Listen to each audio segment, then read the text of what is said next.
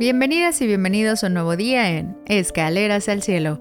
Soy Geraldine Espinosa, tu compañera en este camino de ascenso espiritual. Hoy nos adentraremos en un fascinante viaje a través de las enseñanzas de Jesús, donde nos ofrecerá una visión más profunda del significado del reino de los cielos, a través de la lente de diversas parábolas.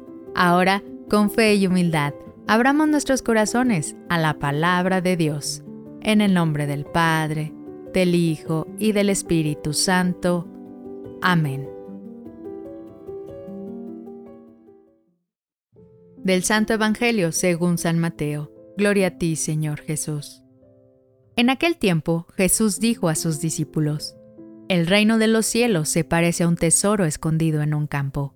El que lo encuentra lo vuelve a esconder, y lleno de alegría va y vende cuanto tiene y compra aquel campo.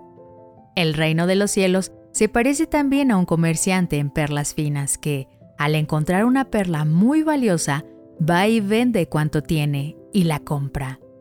También se parece el reino de los cielos a la red que los pescadores echan en el mar y recoge toda clase de peces. Cuando se llena la red, los pescadores la sacan a la playa y se sientan a escoger los pescados. Ponen los buenos en canastos y tiran los malos. Lo mismo sucederá al final de los tiempos. Vendrán los ángeles, separarán a los malos de los buenos y los arrojarán al horno encendido. Allí será el llanto y la desesperación. ¿Han entendido todo esto? Ellos le contestaron, sí. Entonces él les dijo, por eso, todo escriba instruido en las cosas del reino de los cielos es semejante al padre de familia que va sacando de su tesoro cosas nuevas y cosas antiguas. Palabra del Señor. Gloria a ti, Señor Jesús.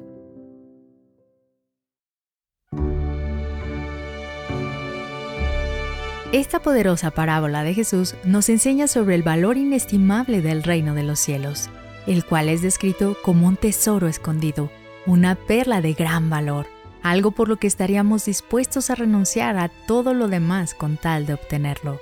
En la vida diaria, a menudo estamos tan consumidos por nuestras ocupaciones y preocupaciones mundanas que podemos pasar por alto este tesoro que está justo delante de nosotros.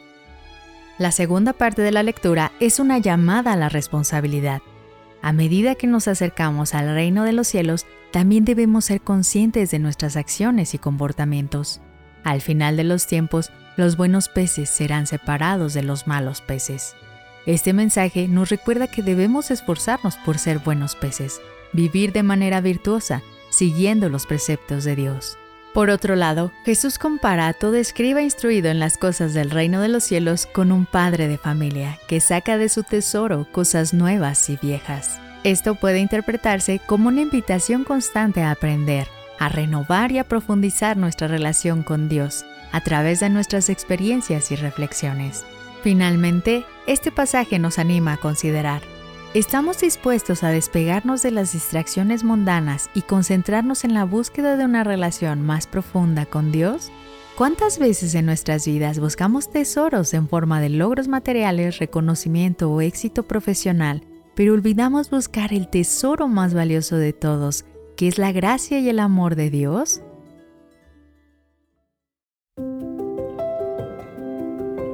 Gracias por acompañarnos hoy en Escaleras al Cielo. Cada uno de estos pasajes nos ha permitido adentrarnos en las enseñanzas de Jesús. Espero que estos mensajes te acompañen en tu semana, que te inspiren a buscar ese tesoro escondido, esa perla de gran valor, y te ayuden a discernir. Déjame saber en los comentarios qué opinas sobre esta lectura y cómo se relaciona con tu vida diaria. Suscríbete y no olvides dejar tu like. Nos encontraremos de nuevo mañana en nuestro siguiente peldaño al cielo. Que Dios te bendiga.